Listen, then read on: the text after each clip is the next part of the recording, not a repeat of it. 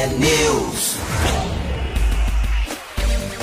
São 6 horas e 55 minutos. Um bom dia para você que está com a gente aqui na T. Começa agora o T-News, a notícia do nosso jeito. Estamos ao vivo na rádio com a transmissão também em vídeo no YouTube e no Facebook T-News no ar. Os ouvintes participam pelas redes sociais e mandam as mensagens para o nosso WhatsApp, que é o 419 92770063.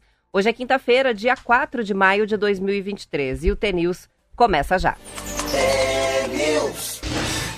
Bom dia, Marcelo Almeida. Bom dia, Roberto. Olha aí, ó. Deixando da deixando pra trás o celular. Saímos tudo correndo da cozinha Bom hoje. dia a você, bom dia nosso ouvinte. Tudo bem? Tudo bem. Dia gostoso, né? Sim. Dia bom hoje. Tá com, hoje tá com um dia com cara de férias pra mim, São sabia? Pedro está sendo bem generoso Tá por sendo enquanto bom. neste outono, Temperatura boa também. Né? 16, 17 É. de mínima, daí vai a 25 à tarde, fica tudo legal. É, tem dia que. Sabe quando eu tô bem? Eu tô bem quando eu consigo ler o jornal inteiro. Que eu não sou pego de surpresa, né? Vai que alguém me pergunta, e daí como é que tá a história do fake news? E o Bolsonaro, e o Lula, e o Ratinho Júnior, e a concessão de estrada, e, e como é que ficou a, a história da. Né, teve ontem um evento muito lindo que falava antes sobre. A, eu tava lendo sobre a criança no celular, como essa coisa do Drauzio Varela pegou. E é, isso é como se fosse pegar um caranguejo num pulsar, né? Você vem um, vem dois, vem três, vem um agarrado no outro. Como é interessante como um assunto puxa outro assunto. Sim. Mas estava muito legal. Eu acordei cedo, sem despertador, fui ler o Quando jornal. ler o jornal tem que fazer cara de inteligente, não é? É, é, não, daí tem que falar com o universitário, tem que buscar. Não, e ontem eu tava fazendo uma coisa linda, amanhã eu vou trazer. Eu tava relendo meus livros dos, dos encontros, né, assim, dos, da- dos meus é, dos meus retiros, né? E tem tanta coisa linda, né, no retiro. Qualquer quem, quem tem cre, que crê em Deus, né, quem tem entende um pouco, tem tem um credo, tem uma religião, acredita em algo, né? Se ajoelha, né? Pede para que de alguma maneira a gente seja discípulo, né? Que a gente Tem faça. fé. Tem fé, faça o bem pro outro, né? Que a gente não pense só no umbigo da gente. Daí tinha coisas tão lindas assim, como a gente ser mais conciso, mais completo, mais correto, ah, de fazer as coisas muito com muita ética e fazer as coisas com muita destreza, né? É, é que se, não, se a coisa não tá, se não chegou ao fim é porque o fim não chegou, mas não resolveu, não, não resolveu, né? O que não tem solução está solucionado, estava escrito. Ah, as maneiras de amar também, né? A- maneira de escrever uma carta, de dar um presente, de dar um abraço. Então eu estava assim, conversando com um amigo meu, lendo todos os cadernos, porque nos retiros que eu fiz, eu vou fazer acho que agora em junho um, você fica três dias em silêncio. E a primeira pergunta que eu fiz para o padre, mas por que, que eu fico em silêncio aqui três dias, né? Eu falei, é a única maneira de Deus te ouvir, você ouvir a Deus, né? E ele falava assim para mim, quando você fizer o Pai Nosso, a oração, o terço, não faça não faça baixinho, faça alto, que Deus não te ouve. Você tem que falar para fora, não para dentro. Aí eu tava vendo essas coisas, falei, meu, como, como tem coisa linda, né? Assim, e um é de 2017, outro de 2018. Eu fiz acho que cinco, seis retiros assim. E a, a coisas muito lindas, né? O que, que é caridade, né? O que, que é altruísmo, né? A- os dons, né? Que Deus nos dá. Tem uma coisa muito linda que fala assim: sempre que você vai entrar numa reunião muito difícil, peça para o Espírito Santo te ajudar, né? A deixar aquela pessoa menos pesada, né? Vai que a reunião vai ser ruim, o assunto é ruim. Mas é bem, bem, bem. Tipo, é, e não tem nada a ver com a van de luz, mas sabe? É, parece que é massagem pra cabeça, assim, massagem pro, pra gente, sabe? É parar para pensar nas coisas mesmo, que a É. gente não pensa no cotidiano por causa da correria, Aí né? a gente vai lendo, assim, a gente vai lendo jornal. Eu que fico, eu leio muito, eu tava vendo ontem um drone que né, foi para matar o Putin, mas daí, será que não- o drone não é do próprio Putin? Eu fico pensando o que, que tem por trás, né? A gente falou muito aqui de fake news, né? O que é verdade, o que, que não é verdade. A nossa verdade também, né? Às vezes a minha verdade é só para mim, né? Não é para ninguém que tá me ouvindo, enfim. Mas vamos que vamos. Vamos de Alma T para começar? Bora! Bora. Alma T.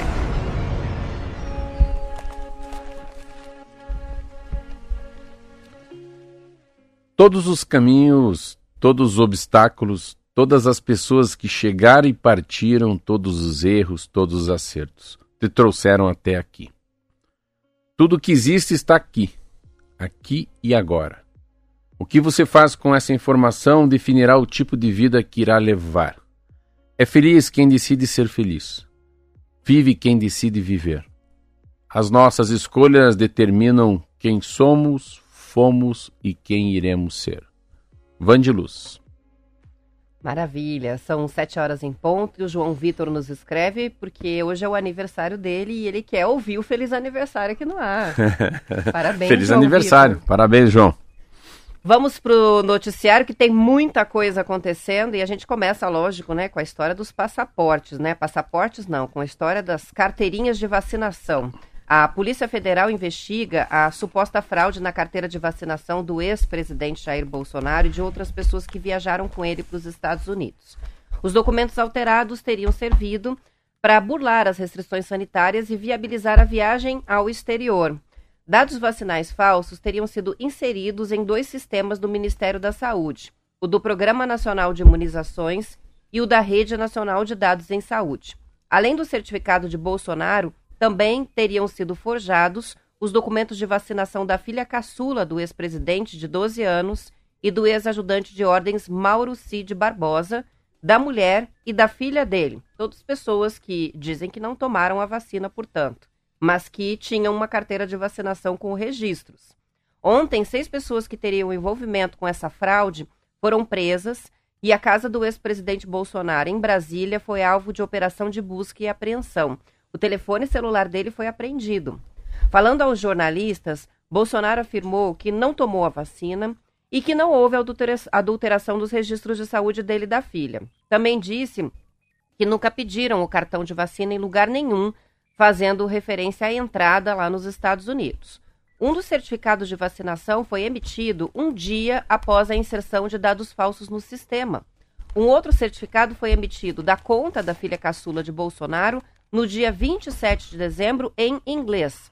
No dia seguinte, ela embarcou para os Estados Unidos. Seis dias depois, os dados foram excluídos do sistema. As informações sobre a vacinação de Bolsonaro foram inseridas no Ministério da Saúde pelo secretário municipal de governo de Duque de Caxias, o João Carlos de Souza Brecha, que foi preso. A Polícia Federal investigou os computadores e as senhas usadas para acessar os sistemas do Ministério da Saúde. As informações são do Estadão e do portal G1. É tanta coisa para gente falar sobre isso que é. Mas é, é, é uma matéria mais ou menos assim. É, a gente tem que saber. Vamos ver assim. Tem coisas. Eu vou tentar não ser a Rede Globo, tá? Não sou Jornal Nacional, que daí é só pau, cacete e polícia aí no Bolsonaro. Ah, primeiro, assim, eu, me impressionou muito mal, assim, quem são os assessores dele, quem está envolvido nessa trama. aí. meu Deus, tanta gente desqualificada, tanta gente estranha. Pode ser que eu esteja sendo um pouco é, preconceituoso. Eu estava lendo quem que são os caras Duque Caxias, quem que são os assessores dele, quem que é esse tenente coronel. Também não é, não é isso tudo né, na vida da gente, tal de Mauro Cid. Mas a gente tem que ver qual que é a consequência disso, né? A consequência disso, e que eu acho que daí a direita já deve estar feliz, que já resolve quem vai ser candidato daqui a três anos. A verdade é essa. A verdade é que de tudo isso aí, com vacinação, sem vacinação, falsificando, falsificando, não falsificando, indo para Miami, isso é tudo, é tudo nuvem. Isso é tudo como fosse a gente tem um palco e na frente tem uma cortina. O que, que tem por trás dessa cortina? O que, que tem, o que, que tem atrás disso, né? O que, que o Alexandre Moraes tem? Por que, que foi feito isso? Cadê os caras de Duque de Caxias, né? Ah, o Conect SUS. Então vamos deixar um pouco assim a vacinação, vamos lá para o final. É que está decidido, tá, tá decidido que o, que, o, que o Bolsonaro não é presidente. O Bolsonaro não vai ser presidente. Porque de alguma maneira, com o que aconteceu ontem, vão deixar ele inelegível. Então, ah, é muito. Ele, ele, uma coisa é ir à Polícia Federal na casa do Bolsonaro, deixar o Bolsonaro preso um dia, e isso faz com que aconteceu com o Lula. Aí se vitimiza, fica forte, fica grande e sai de gatinho para leão e vai para cima. Então, mas ele se inviabilizando já, até a direita já vai, é óbvio, tenho absoluta certeza que esse é um jogo para Michele Bolsonaro e para o governador de, de São Paulo, Tarcísio. Tarcísio. Então, eu acho que o Bolsonaro não é candidato a presidente. Não sou mãe de Ná. Mas tudo tem a, leva a isso, deixar ele inelegível por oito anos. Então, e eu acredito que para a direita, né, para o pessoal do Bolsonaro que votou nele, é um candidato fortíssimo. Ela fotografa bem, ela não fala errado, ela não é também, ela não é de pegar com a mão, não. Eu acho que ela vai muito forte como vice do Tarcísio. meu ponto de vista. O que, que aconteceu ontem, né? Ah, o grande problema, assim, quantas pessoas adulteraram essa carteira de vacinação? Aí que está o meu problema. Onde passa um boi, passa uma boiada. Eu lembro quando eu era diretor do Detran, cheguei no Detran, tinha uma moça que só tirava ponto da carteira das pessoas. Você acredita isso? 2003. Departamento de fraude. É, departamento de fraude, tá igual o Debrecht. Aqui a gente só compra gente. Falei, vocês estão de brincadeira. Não, nós tira ponto. Nós tira ponto de quem? Dos importantes. Estão louco. Isso aqui é um órgão público. 20 anos atrás, Roberto. Não era assim um absurdo ajudar o amigo a tirar ponto das carteiras. Né? Eu falei, não, como é que corta? Como é que você vai embora? Como é que tira o login de todos? Como... Aí eu lembro que um irmão meu perdeu a carteira. Eu falei, você vai fazer o curso de reciclagem lá. Eu lembro que eu, secretário de Segurança Pública também, falei, não, pode fazer o curso. Aí até forcei um pouco, meu irmão já faleceu, fiz a Globo filmar lá, ele fazendo curso de reciclagem. Já que vai fazer, mostrar Pra mostrar, que tá fazendo, é, pra né? mostrar que o irmão do diretor-geral também fez. Eu fiz e agora. É o que tem que acontecer. Sim, eu perdi minha carteira, fiquei lá, meu Deus do céu, quantos finais de semana aprendendo a ler, dirigir de volta. Ex-diretor de Detran, perdi a carteira, fiquei... Descobrindo que tem várias coisas que a gente não sabe. nem, nem lembrava mais. Eu fiz a reciclagem e me surpreendi com é. o conteúdo. Então, assim, a lei é para todos, não é porque você tem poder, tem autoridade, que vai ser uma landragulha, furar fila. Então o que, que eu vejo, né? Eu vejo assim, a, o Bolsonaro falou uma coisa muito legal. Eu falei, peraí, cara, eu não, eu, não, eu não falsifiquei, eu não fui no SUS Connect, eu não coloquei que fui vacinado. E eu não fui vacinado. Eu gostei, eu, pode ser que fiquem loucos que eu falar agora, mas eu gostei de falar que ele não foi vacinado, porque ele não foi vacinado mesmo. Ele já falou que não foi vacinado. O que, que acontece disso tudo? É que não dá. Eu sou assim, eu sou diretor, eu sou diretor, eu sou comentarista da Rádio T eu tenho a minha responsabilidade. Primeiro, como cidadão, como pai de família, eu tenho minha responsabilidade como comentarista. Então, assim, eu não posso apertar o fo. Eu não vou responder o resto da palavra, não né? Precisa. Não precisa. Eu não posso. Então a gente tem que ter muita coerência. Eu não, ah, Marcelo Almeida foi pego lá na, na, na, na esquina, lá no, no boteco, cheirando cocaína. Mas como assim? Aquele cara que fala da Vandilu cheira cocaína, é, o Marcelo Almeida bate na esposa. Marcelo, que é isso? Então, a conduta que tem na rádio é a conduta que tem na vida. A conduta de um presidente, ah, isso é hiper, hiper ampliado. O jeito que se veste, o que fala, com quem falou. E ontem pegaram o celular dele. O que tem de mais grave aqui, por incrível que pareça, é uma fala desse Mauro Cid com pessoas que falam quem matou aquela vereadora no Rio de Janeiro. Aí, aí não. A Marielle. Aí o buraco é mais embaixo. Se chegar isso perto da família Bolsonaro, que eles sabem quem matou essa vereadora, vai para um outro, vai para um outro mundo isso, né? Então assim, é grave, é grave. Eu acho que o Bolsonaro perdeu a eleição por causa da Covid, das falas dele em 2020, 2021 e 2022, e perdeu a eleição sim, são 700 mil mortes. Ele podia ter sido menos leviano, ele podia ir para cima, independentemente de não acreditar, já ter comprado as vacinas no começo. A brincadeira do jacaré, não sou coveiro, isso aí é mimimi. Isso é muito duro e difícil ser entendido pelas pessoas que morreram. Desculpa, pela, pelos familiares dos entes queridos que morreram. Então, e, e teve um custo alto. Ah, teve. Para mim, assim, o custo é a reeleição, foi a reeleição dele, no meu entender, né? Como ex-deputado federal. Então tá aí. Eles deram, burlaram, mas assim, agora tá na, o celular dele tá na, na, mão da Polícia Federal, pensa que pavor. É, eu, eu achei digno ele falar que não tomou vacina, eu gostei disso, achei muito, eu acho que essa foi, uma, foi um, um posicionamento bem Bolsonaro. E outra Mas coisa. ficaria muito incoerente ele dizer para o eleitor dele que ele tomou, sendo então, que ele então. pregou não tomar durante então, toda a gestão, ele, né? E quando ele fala isso, ele não perde o eleitor dele. É isso que eu estou pensando. Ele tá, continua conversando com o eleitor. Bora, tô falando com o meu eleitor. E uma outra coisa também, só fica entre nós aqui. A, a Globo, de tudo que vocês ouvir, não é verdade não pediram para mim, na Europa ou nos Estados Unidos, a minha ficha de vacinação. Então vamos arrumar tudo isso aí. Se não pede para os. Como é que é? Ralos mortais? Como é que fala? Reles mortais? Reles mortais para nós, vai pedir para um presidente da República, que era presidente da República quando chegou nos Estados Unidos. E toda essa carteira dele é uma carteira dele que ele tomou é, para ir para os Estados Unidos. E vamos arrumar um pouquinho mais. Aí a Globo não fala. Para vários países que ele foi como presidente, sabe o que ele fez? Ele não tomou a vacina, mas ele tomou a, o. Fez o teste. Fez o teste. Então vamos dar assim, não estou aqui querendo ser Bolsonaro, mas nesse ponto de vista, assim, ele foi em várias viagens internacionais e fez isso. O problema é que ele, ele quebra uma coisa é diplomacia. Não, desculpa, na diplomacia tem isso. Então ele, ele tem uma, uma maneira diferente de trazer o, o presidente não é qualquer um. O Lula, o Bolsonaro, quando está no cargo de presidente, não é um cidadão comum, não. Tem várias regras diferentes, passaporte é vermelho, não passa na alfândega, né? Ah, e outra coisa, o pé de macaco Mauro Cid também é o que está envolvido nas joias, né? É o mesmo. É o mesmo cidadão. Ele está preso. Tenente coronel, hein? Do exército. E está preso. E ele também tem alguma coisa com 8 de janeiro. Não podemos esquecer isso. Então, sim. O 8 de janeiro, a, a- as joias, a, o Connect SUS, isso tudo vai inviabilizar a volta do Bolsonaro ao poder. Mas eu acredito que se isso está decidido já rapidamente, todo o eleitorado da- do, do Bolsonaro tem tempo de se reunir num outro nome. Foi meio longo hoje, hein, essa fala. Mas Ah, precisava, Deu né? certinho o tempo do intervalo. São 7 horas e 10 minutos, foi preciso, Marcelo. Muita gente está participando sobre esse, sobre outros assuntos. Daqui a pouco a gente registra algumas participações. Ah, aproveito antes do Se intervalo. baterem muito em mim, não quero nem saber, tá? Não, por enquanto. Ainda não? Não. Você sempre diz que 20% bate em mim, né?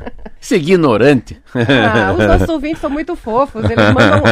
Eles, eles- geralmente eles mandam é coraçõezinhos. Não, eu, eu, eu, eu acho que a gente tem que, assim, é, como é que a gente analisa uma, uma eu, assim, hoje eu tentei ver, assim, o lado bom do Bolsonaro, a- a- o amadorismo, né, é, como é que as pessoas colocam ele numa situação ruim, né, e a gente, eu sempre penso politicamente, né, o que que vai acontecer a cada quatro anos. Isso aí, tem que equilibrar, porque tem gente que pensa diferente de, de nós, né? E aí a gente faz uma análise para os dois lados também. É, Enfim, eu ia fazer um lembrete só antes do intervalo, que hoje é o último dia para participar da nossa promoção, para ganhar os ingressos para ver o Red Hot Chili Peppers aqui em Curitiba. É, tem muitas participações chegando, mas só avisando, né? É até o fim do dia de hoje, 419-9277-0063. Como é que você ouve ou assiste o TNews todos os dias? Manda uma foto, mensagem curtinha, nome completo e a cidade para participar. Vai ser sorteio, o sorteio vai ser feito na sexta-feira amanhã e o resultado sai aqui no TNews na segunda, amanhã já no Instagram para quem quiser se antecipar. São 7h12, agora sim vamos pro intervalo.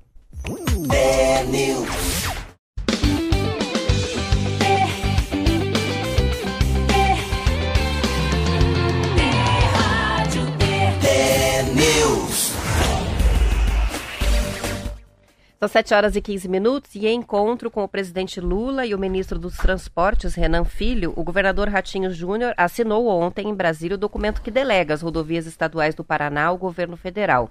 Com a conclusão dessa etapa, a publicação do edital dos dois primeiros lotes de concessão das estradas do Anel da Integração deve ocorrer no dia 16 de maio, com a disputa do leilão já marcada para 24 de agosto e 16 de setembro na Bolsa de Valores.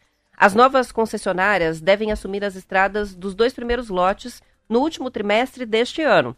Segundo o governador, a expectativa é de que as tarifas de pedágio nos trechos que vão a leilão fiquem entre 20% e 30% mais baixas do que as anteriores.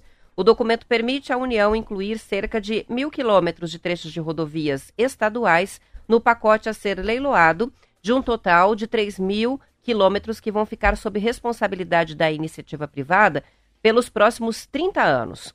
Nos primeiros dois anos, serão realizados serviços de recuperação das rodovias, para, a partir do terceiro ano, iniciarem as obras de duplicação, implantação de novas faixas e outras intervenções, que vão somar 19 bilhões de reais de investimentos nesse nesses lotes e mais de 50 bilhões no projeto inteiro.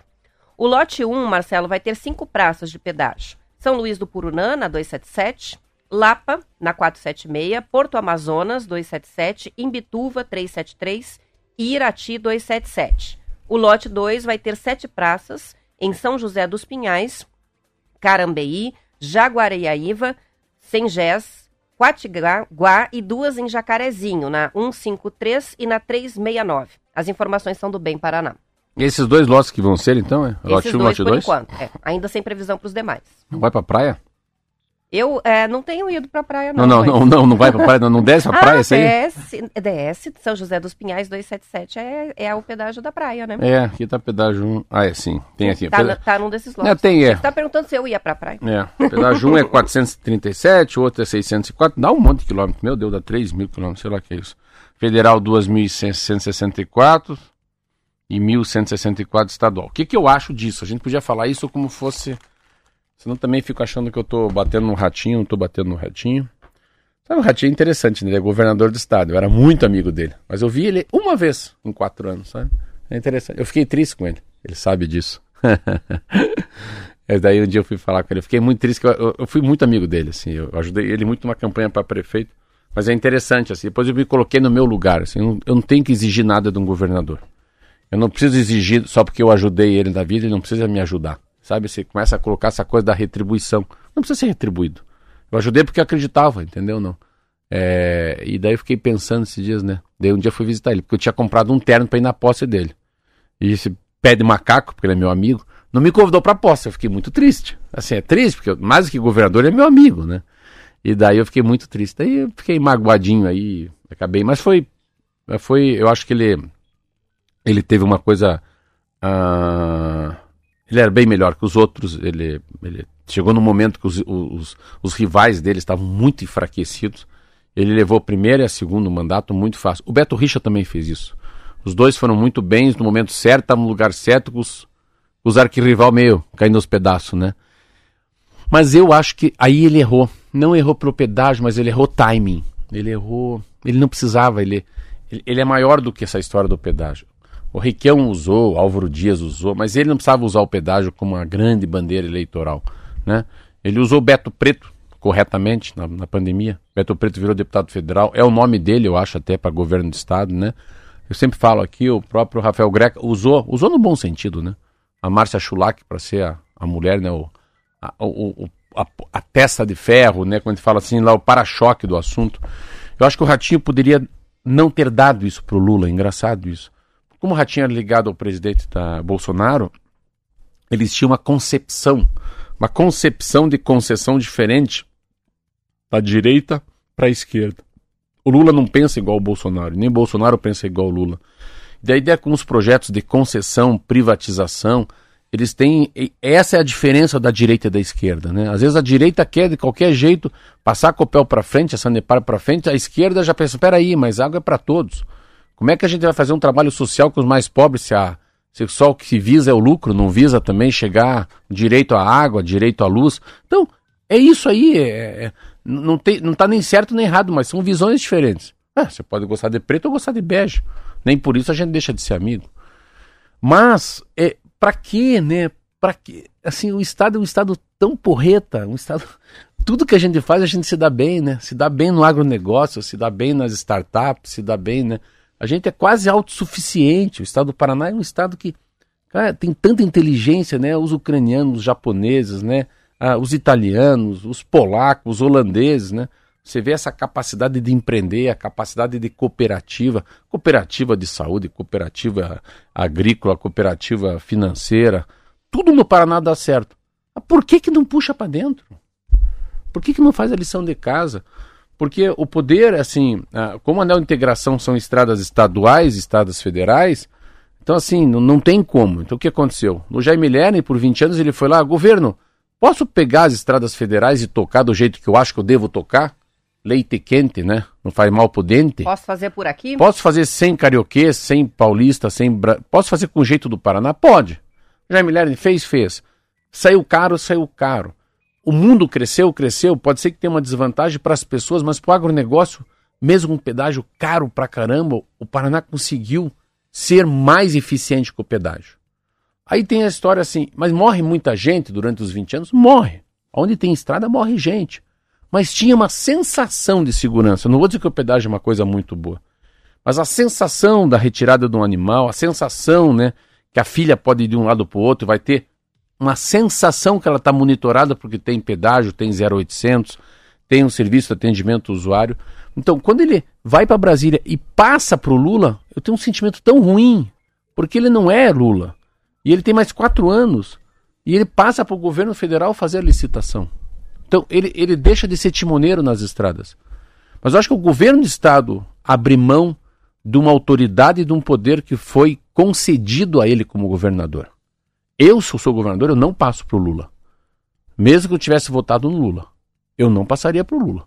Falei, eu vou fazer, continua as estradas federais na mão do Estado do Paraná. Então, pega a estrada federal, que não é minha, Me empresta por 20 anos, o presidente pega as estradas estaduais e vamos fazer um, um pedágio inteligente. Por que um pedágio inteligente? Porque a gente não precisa pegar a lição de casa de outros estados. Quem que carrega o Brasil nas costas? São Paulo e o Paraná. Quem que mais produz? É aqui. Aí você pode ter um pedágio inteligente, que não seja tão caro, né? E assim, como ele fala aqui, é, não foi feito nada, não foi um pedágio que só. Não, pera, foi feito nada, é um pedágio caro, mas é. A insegurança do agronegócio hoje com o Ratinho é isso. E agora eles falaram que até agosto sai. Fazer uma aposta aqui. Uma aposta, que eu aposto, vou ter que apostar com o Ratinho, né? Que não vai sair até agosto. Mas Aposta enfim. um café lá na Eu, pastinaria. eu aposto que o Paraná não tem pedágio esse ano. Pronto. Mas é todos, né? Esse ano não tem pedágio no Paraná. Tô falando anel de integração. Você sair daqui a Guaíra, sair daqui a Foz do Iguaçu, sair daqui a Londrina e Maringá. Mas enfim, eh, foi uma decisão passar para o presidente da República. Eu acho que as coisas são muito mais rápidas, sabe? Se a gente resolver aqui no quintal da nossa casa, do que deixar Brasília resolvendo. Mas foi um passo, eu acho que ele, de verdade, agora, se eu fosse esse, o secretário de comunicação do Ratinho, eu acho que sai um peso das costas dele. Porque agora ele pode falar, ó, não tá mais comigo esse assunto. Esse assunto tá lá em Brasília, na NTT, fala com o Renan Calheiros. Vamos, vamos cobrar lá. Fala com o Renan Filho. Isso Mas aí. enfim, pelo menos deu um, enca- um caminhamento. Mas eu, eu não boto fé que a gente vai ter um, um Natal fácil, não. São 7 horas e 24 minutos e dados do Ministério da Saúde mostram que a taxa de internação de motociclistas feridos em acidentes passou de 4 por 10 mil habitantes para 6 por 10 mil habitantes, isso entre 2011 e 2021. É um aumento de 55% em 10 anos, considerando apenas a rede do Sistema Único de Saúde, o SUS e conveniados. De acordo com o Ministério da Saúde, Marcelo, somente em 2021 o custo para esse tipo de internação chegou a 167 milhões de reais.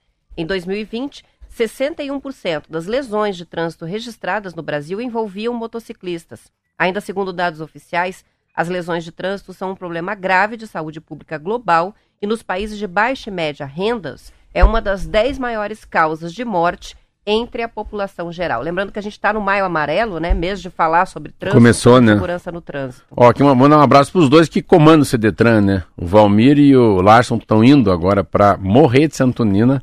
Estamos implantando a banca itinerante. Olha que legal. Olha. É.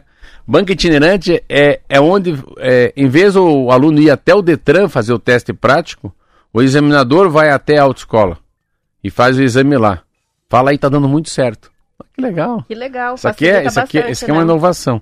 A história da motocicleta tem vários problemas, né? É, primeiro que é, é a grande preocupação nas grandes cidades de qualquer, de qualquer capital do Brasil. A estatística está mostrando que a cada 10, pensa isso, cada 10 pessoas, 8 acidentados são por moto. Pensa, então se tem 10 pessoas acidentadas lá, duas por carro e 8 por moto, 80%, né? Ah, dessas aí, um terço dos, dos acidentes, 33% são mulheres e 66% são homens. Quando eu falo que são mulheres, quase 90% elas estão na garupa. Na garupa você não se segura, você está ali né, à deriva, né? Porque você não está segurando no volante, está pensando na vida. Depende totalmente É, de quem se, está se guiando. escondendo da- do próprio frio. Então a garupa tem uma tendência a se machucar com muito mais gravidade, porque a pessoa é pega de surpresa, né? não dá tempo de se proteger e, de agir né? defensivamente de jeito nenhum. Ah, o grande problema, o fator humano, não é a moto, não é o freio, não é a velocidade, o ser humano, é o próprio motorista, né? Daí tem excesso de velocidade, manobra arriscada, cachaça versus direção. Então, só porque o grande problema também não é só o acidente, é o que traz de consequência, né? Então, dependendo da lesão, vamos dizer, quanto custa um cara lesionado de motoboy aqui no, ali no trabalhador? Pode custar até 900 mil reais. Quanto custa um dia de UTI do SUS? Vamos, Roberto. Puxa, difícil essa, hein? Não faço a menor ideia. Três conto. Um dia. Se for na- na- na- no privado, se for no, no particular, né? Para quem tem grana, 6 mil. Para quem não tem grana, 3 mil. Três mil. É. Uma coisa que eles falam muito, né? Aí você não pode esquecer quanto você gasta com neurocirurgião, com anestesista, né? Ah, com prótese, com radiologista, com raio-x. Tem gente que fala que é muito mais caro do que cuidar de quem tem AVC ou infartado. Você vê? São muitos exames complementares, mas terapias complementares, é, é né? que, é que é, é, o- é, o cara que inventou a moto, ele inventou um troço muito ruim. O cara que inventou o avião, inventou um negócio muito bom. N- Não, não pode dar certo. Não, não, não tem como dar certo algo que vai a 200 km por hora, que você está em cima disso e que só tem duas rodas. Não- e não tem um Não. escudo. Não, não, não dá, não pode dar certo. Es- a lataria é É, você. 200 km por hora. Então, assim, só- pensa o cara que inventou avião, que trouxe uma, cai uma. Quantos milhões de pessoas hoje, né, no mundo vão viajar e todas vão chegar ilesas em casa? Amanhã, mais milhões. Ah, caiu um avião lá no Nepal, morreu 200, tá. Quantos milhões de pessoas até cair um com 200? É, não, é, não é azar, é muito pouca, é muito pouca sorte estar naquele avião no Nepal lá que caiu. Né? Então a motocicleta não é para dar certo. Eu fui diretor do Detran três anos. Eu ficava olhando, um dia me levaram no Hospital do Trabalhador. Ah, o nome dele é Rached. Hoje acho que ele é presidente estadual da Unimed. Né, Eu falei, são de brincadeira que é assim. A cada 15 minutos chega um lá. Gritando, hum, gemendo e chamando o pai, chamando a mãe.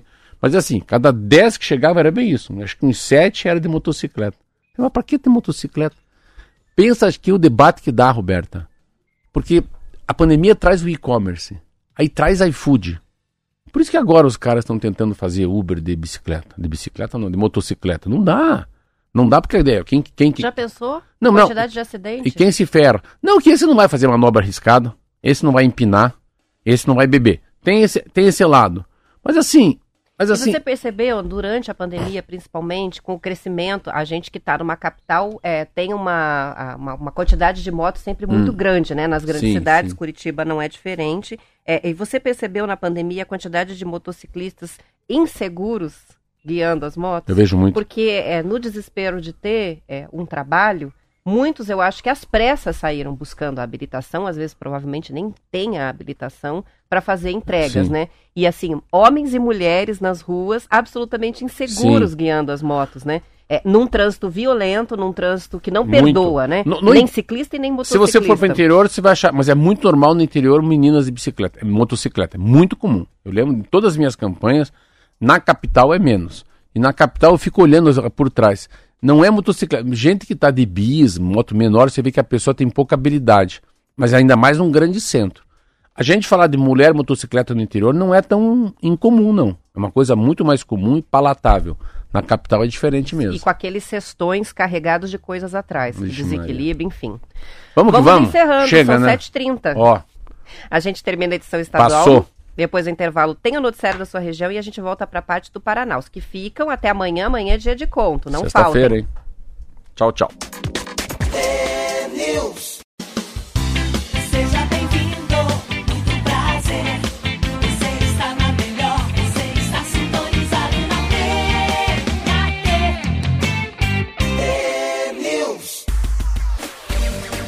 São 7 horas e 34 minutos. Nosso ouvinte Almir escreve para o WhatsApp para dizer certeza que o cara que inventou a motocicleta não imaginava que andaria a essa velocidade e com tamanha imprudência. É. Senão não teria inventado, Mas é, né? é uma, é um- tem uma. Eu lembro uma vez tinha um ditado assim que era interessante. Eu sei que é cruel o que eu vou falar.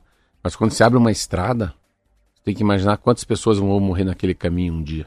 Entendeu? Não? Sempre que o desenvolvimento significa muitas vidas que, que se vão, né? Uma estrada, um caminho, uma ponte, né? Não tem saída. Mas ela, mas você tem que entender a conjuntura externa, né? Rapidez na entrega dos produtos, é um, algo que é mais acessível às pessoas com menos condições financeiras, ah, rapidez, é, flexibilidade, não fica na fila, foge do trânsito. É que tem muita coisa envolvida positivamente. Só que você não, você não, você não, você está vendo uma fotografia de todas as virtudes que uma motocicleta tem. Tudo bem se fosse via só para motocicleta. O problema é assim, mas tem poste, tem uma banca, tem uma criança atravessando a rua, tem um caminhão da Coca-Cola virando à esquerda. É que assim, aí não vai. Eu fui uma vez a Ducati, eu tinha uma, moto Ducati, me convidaram para ir numa numa chácara lá no interior de São Paulo, eu fui. Aí chegamos lá, tem até um cara do Auto Sport, não lembro o nome dele agora, que aparece sempre na Globo. Todo mundo tinha umas 10, 12 motos, falou, cada um pega uma, todas as motos zero. Aí eu não levei roupa de motoqueiro, o cara me emprestou esse cara, eu levei meu capacete. Aí chega uma mulher e falou: agora tem equipe 1, equipe 2, equipe 3, quer ver como é que vocês andam? Mas eu sei, eu viajei em estrada, em moto. Falei, eu quero ir na equipe 3, que é a mais fraca. Aí fui, ah, primeira volta fui, segunda volta falou, não, vai pra equipe 2, você né? Você não é da equipe 3, você já teve moto. Daí eu falei, me deu uma dica. Ele falou, a dica é o seguinte, aqui você tá, aqui não tem problema, aqui você não morre. Pode ir a 130, 140, 150, pode meter o pé. E quando chegar nas curvas, esqueça a moto. Você é o contrário, a moto vai para a direita, você vai para a esquerda. E você só olha como você fizesse a curva. Esquece a moto embaixo de você. É você, é, tu- é o teu corpo que vai fazer a curva, mas a moto está do outro lado. Você sempre está do lado diferente da moto. Se por acaso es- esparramar aí a 100 km por hora, só fica quieto. Não faz, solta a moto que você vai ficar ralando, ralando, ralando na grama e você não vai bater em nada. Então aqui é feito para correr, porque aqui não tem posta, aqui não tem árvore. Aqui é feito para correr. E daí eu fiquei com esse negócio, daí eu fui. Depois eu tava na equipe 1 já, já tava metido, né? Eu tava na equipe 1. Daí eu fico sempre com essa coisa. é, Por que, por que, que ninguém morre a 50, 60, 100 km por hora num- num- numa, numa, numa, numa pista de motocicleta? Porque não tem obstáculo nenhum. Então, essa que é a coisa. Mas o que, o que eu acho que é o maior problema hoje das mortes na, na relação é a sociedade que quer que chegue o remédio, o alívio do filho em casa rápido. Cadê nossa pizza? Né? Cadê nossa comida chinesa? Então, a entrega de produtos, esse last mile que é feito por todo mundo, é moto, é moto. Roberta, se imaginar que tem uma matéria. Não, e o fato de que a pessoa recebe por entrega. e outra- Então, mas- quanto mais entregas, mais recebe. É, e não pode- aí tem que correr. E daí o desafio das empresas é quem chega antes, né? Tá- tá- a comida ainda está quente. Eu lembro uma matéria que É eu li. difícil a empresa que tem é, a sua própria frota. É tudo terceirizado. Ninguém tem. Então, é, não interessa, é, não existe o, o indivíduo, o ser humano por trás ali, né? É simplesmente a entrega. Então, se contrata a entrega. Quanto mais rápido for, mais a pessoa vai receber e ponto Eu não lembro final, se é né? no Maranhão ou no Piauí. O grande problema que a moto fez na sociedade deles. Eles aposentaram o jegue, o jumento. E o jegue, o jumento, era usado para separar o gado. Ai. O cara, nhec, nhec, nhec, nhec, nhec, nhec, no jegue. Ah, sai pra cá! O, o- vaqueiro separava, mas montado em cima de um jegue. Aí um cara chega lá na, na cidadezinha abre a Honda. Nós temos uma moto aqui, CG 125. O que, que o cara vai ficar de jegue? Né? E outra coisa da motocicleta, pensa no Brasil inteiro isso, hein? Você não precisa de capacete, você não precisa de habilitação para ter uma motocicleta dentro de uma área privada. Você não precisa nem licenciar. Você compra e leva para casa a motocicleta. Entendeu não? Pensa quantas motocicletas, milhões que deve ter no Brasil, que não precisa ter documento nenhum. Então é, é muita facilidade na motocicleta, só que daí quando vai para o centro urbano, mas o que deve impressionar, se for fazer um estudo, é a consequência, né? Assim, família perdeu o pai que está na UTI e que ele trabalhava, trazia o provimento para casa. As saudades dos filhos desse pai que pode ser que fique cadeirante. Aquele pai que morre. Hum. Só que esse cara na família era o único que tinha tinha um trabalho decente, né? Era motoqueiro de dia, à noite também era porteiro. Pensa, pensa o desenrolar de quantas pessoas são afetadas com uma morte, né? E uma morte de um brasileiro é um milhão de reais para o governo. Mas ao mesmo tempo, até ele morrer, ele gastou 3 mil por dia na UTI. Meu Deus do céu. É. Ó, o Carlão do Centro Cívico sobre esse assunto nos escreve para dizer o seguinte: os acidentes com motos de alta cilindrada fatais é, têm índice muito baixo. Então a questão é a diferença, ele diz, entre o motociclista e o motoqueiro. E quando ele fala motoqueiro, ele está falando do harleiro, daquele que gosta da moto, que usa a moto para Ah, passear. daí é hobby, né? É, como hobby, né? Então, uma grande diferença. A Sueli escreve o seguinte: eu moro em uma esquina de rota de caminhões e toda semana tem acidente com motociclistas. Às vezes eles caem sozinhos. E minha cidade é bem pequena, ela mora em Capanema.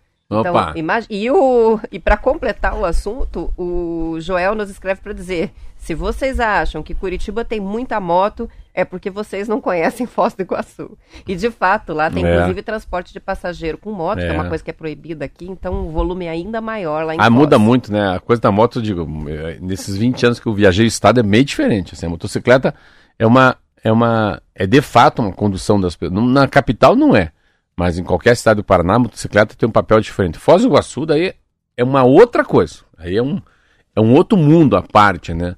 É, por causa até com a divisa que faz Isso aí. com o Paraguai. E o Kleber coloca, né? A gente colocou todas as questões é, do lado do motociclista, né? Com relação ao comportamento dos motoristas, a dificuldade de ter que fazer a entrega correndo, mas ele lembra de um ponto aí muito importante também, que é a imprudência do próprio motociclista, né? É, usam somente para ir para o trabalho, ultrapassam pela direita, fazem corredor entre os carros, não sinalizam É, mas assim- e furam muito sinal. Eu vejo. É, mas eu, eu vou, eu vou furando sinal. proteger minha cachorrada aí também, porque eu tenho moto. É, é, o grande problema também, vamos, porque tem muita gente que dirige bem também, só a gente fica achando Claro. que isso é a maioria. Mas é o ponto cego. Eu sempre tô quase derrubando alguém. Meu Deus do céu. Meu carro, não sei.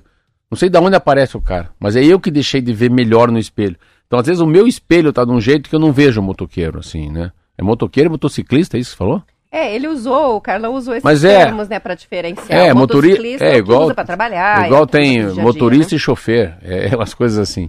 Mas esse do, da, da motocicleta tem esse ponto, né? Quantos carros tem ponto cego que você não enxerga? Então, carros que tem né, na parte de trás, onde vai o passageiro, tem muita lataria, você não vê que tem uma moto ali. Então, muita gente é, é pega de surpresa porque o caminhão, a van, o automóvel não vê a motocicleta. É outra coisa à noite. Final de tarde, com chuva, escuro.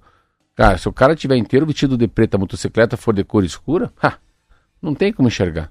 Essa semana foi uma semana atípica para mim. Eu nunca vi tanta gente na contramão de bicicleta. Ah, meu Deus do céu, que saco. Porque não dá para enxergar. Tem rua que você só olha para um lado. O cara vem na contramão de bicicleta. Já está acostumado a andar naquela rua, não olhar para a contramão, né? Você olha para o lado que vai o carro. Então, isso, ontem peguei duas. Falei, mas que, que essa mulher tá na contramão? Não vi assim. Porque eu olho para a direita, entendeu não?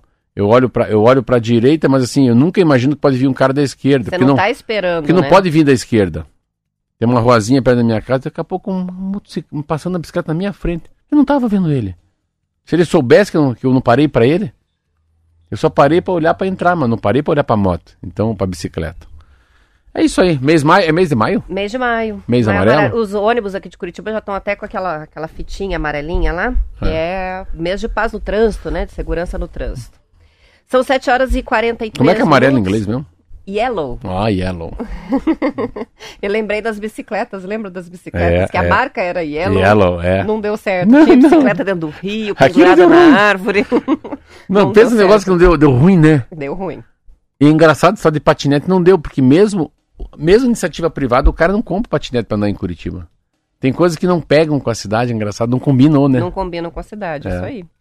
São 7h43 e um projeto de lei que autorizava o comércio de Londrina a funcionar 24 horas por dia foi vetado pelo prefeito Marcelo Bellinati. Segundo a atual legislação da cidade, as lojas podem abrir de segunda a sexta, das 8 às 18 e aos sábados, das 9 até 1 da tarde, sendo que o horário do fim de semana pode ser estendido duas vezes por mês.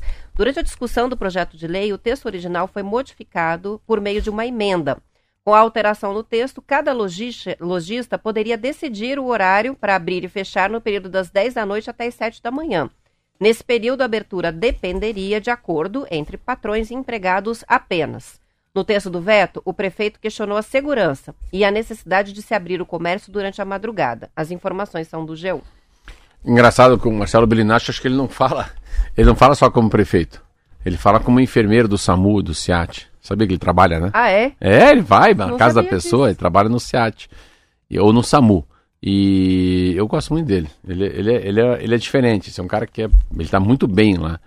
E é interessante, é, não passa nem pela minha cabeça aprovar uma lei dessa também. Porque assim, você tem que ter um pouco de regramento, né? Você tem que. Você tem que regulamentar o caos, né? É, mas e se imaginou cada um abrir a hora que quer? Fica imaginando, fica imaginando quantos casos você teria de reclamação de gente que está dormindo e que ao, ao lado o cara abriu um restaurante 24 horas, né? Hein? Ou a farmácia 24 horas que existe. Já existe. Mas é diferente, a farmácia ninguém fica de madrugada, não. Mas assim, posto de gasolina, com cerveja que já vê. Tem tanta coisa que fica aberta um pouco mais tarde que as pessoas perdem um pouco o limite do que é certo e errado. Eu acho que a gente não tem uma cultura. Não, outra coisa, Roberto. Você pegar, olha lá, vai na Áustria, vai em Londres. Cara, fecha fechado. A Europa, às 10 horas, não tem um cidadão, Tem não tem um lugar, nada. nada. Ah, vou tomar um café no Starbucks Coffee. Curitiba é assim, não tem um lugar para tomar café meia-noite aqui já. Em uma cidade que nós estamos em 2023. E São Paulo, se você sair às duas da manhã, é como se você saísse É, às seis da tem tarde. vários, muita Tudo coisa funcionando, aberta. o pessoal tá andando na rua, Muita coisa aberta, aberto. é diferente. Mas ela é uma grande cidade, Nova York também, mas não, não tem muita coisa aberta, mas tem. Buenos Aires, as coisas vão até muito tarde e demoram para abrir. Olha, E eu tenho uma tese sobre o motivo. Lá anoitece muito mais tarde do que anoitece aqui. Você ainda vê o sol perto das 8 horas da noite em Buenos Aires. Então, Então- o comércio, a- a- as pessoas acabam tendo um estilo de vida mais propício a ir dormir Entendi. tarde e acordar mais tarde, é né? assim, Então, as feiras, eles começam a montar as feiras lá por 10, 11 horas da manhã. Aqui é às 5 da manhã, é tudo né? posto pra frente. É tudo pra frente. Então, de manhã nada acontece, você não acha as coisas abertas. E se você sair meia-noite, tá É, tudo aberto daí ainda. vai, a, a vida vai até meia-noite e o dia um- começa às é. nove. Mais ou menos isso. É. Mas eu acho que é bem, é bem assertivo, assim, não, não dá pra gente não... A gente tá num momento que a gente tem que imaginar as pessoas que não saem à noite. A gente também tem que pensar no sossego. Uma coisa importante é o sono, ruído. Eu vejo as regras de condomínio, acho muito interessante. Sábado, domingo não poder trabalhar, né, não poder mexer na obra. É, a, a festa vai até 23 horas, não sei que até 22 horas, depois tem que baixar o som. A gente tem que ter uma. Cara, somos seres humanos, né? A gente tem que entender que tem idades diferentes, sonhos diferentes, né? Gente doente, gente com filho, gente com recém-nascido. É difícil uma regra para todo mundo, né? Gêneros diferentes, bolso diferente, né? Credo diferente. Um tá à meia-noite saindo para a festa, o outro meia-noite já tá dormindo às três horas, porque às cinco vai na missa, É. acorda, né? É. Mas eu sempre acho que o poder, poder público tem que dizer não. Parabéns, é o Bilinati. São 7 horas e 47 minutos. Vamos fazer um intervalo rapidinho. A gente já volta.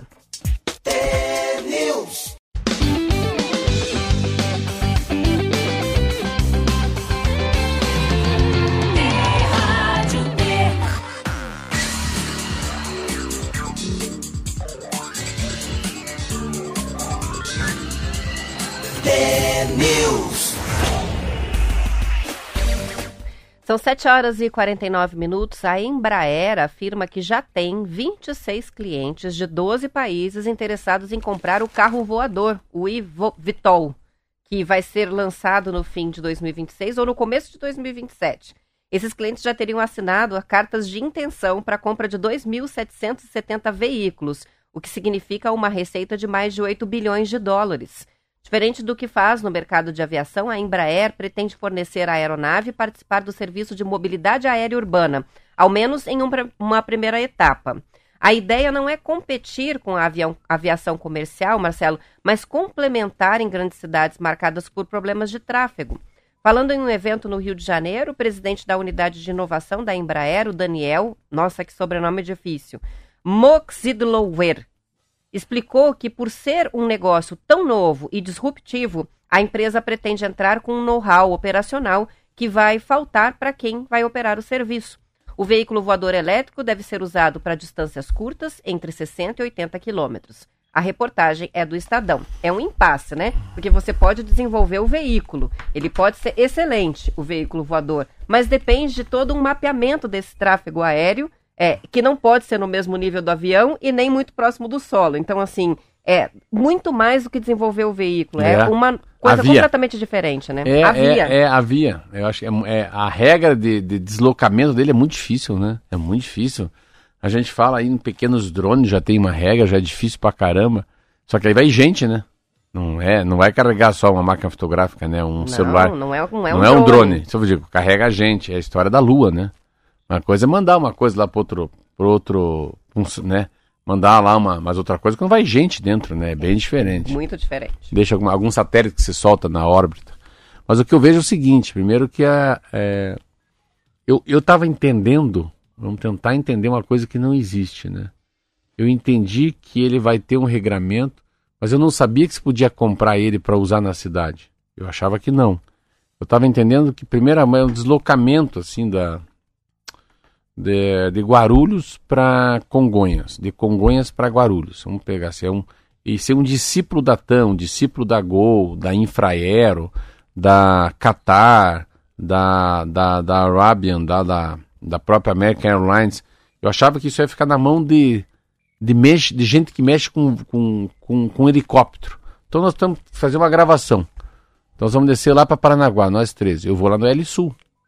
Fala, se aluga um helicóptero para Rádio T, nós temos que descer lá, não, só que a, a estrada está fechada, tem uma pedra no caminho da gente, né? Uma pedra no sapato. Mas a gente precisa fazer até Paranaguá de qualquer jeito, porque vai inaugurar uma rádio nova lá. Lá vai nós. Mas a gente vai alugar onde? Uma locadora de helicóptero. Eu não consigo imaginar que eu possa comprar um carro elétrico. É um. É carro elétrico? Como é que é? É um veículo voador. Um veículo né? voador. Então, essa é a minha dúvida, assim. Eu acho que não vai ser a venda para as pessoas, né? Ou posso comprar? Você- Eu você- acho que vai ser a venda, mas não para esse prazo, né? Eu acho que para esse prazo só os que eles já estão fazendo reservas e tal, né? Mas é uma dúvida, né? É uma dúvida. A tua dúvida é a mesma dúvida que a minha. 2027 é o que eles estão projetando do início das operações, né? E ele já tem reservados aí é, para venda 2.770 veículos. Esses da Embraer, Como? né? 2.700? 2.770 Meu veículos já estão reservados. É a Então, família Jetson mesmo. Vai, é, provavelmente vai ser uma coisa que vai começar muito restrita, mas É. que rapidamente vai, vai evoluir e liberar, né? Enfim, o carro elétrico está demorando a beça essa É, adequação aqui é, no Brasil, é. pri- principalmente, né? Então, difícil de imaginar como é que vai ser. Tem sempre, sempre eu falo de uma coisa que não pegou tanto né, no mundo, que é o tal do, do e-reader, né, dos livros que se lê no Kindle. Isso é um negócio que acabar com o livro. Esse troço não acabou. Isso é uma coisa que não funcionou. Quem tem hábito mesmo de leitura não consegue, né? Você É, vê, o Léo, meu filho, que foi viajar e vai ficar fora muito tempo, não pôde levar os livros dele, né? E eu fiz a sugestão, então por que não ler no Kindle? De repente é, é o caso de comprar. Não adianta, a pessoa quer folhear, ela quer marcar, ela quer voltar, Sim. às vezes sublinhar alguma coisa. Aquilo é, um- é uma relação Sim, que sim, não relação muda, não adianta. Tem jeito. Não substitui. Então, não pegou. Eu acho que o carro elétrico, eu achei que pegaria muito mais cedo, não pegou. Eu tinha uma visão que o 5G ia pegar muito rápido. O 5G não funcionou ainda. Ainda nada. Né? Como tem coisa, é a história do pedágio que a gente falou.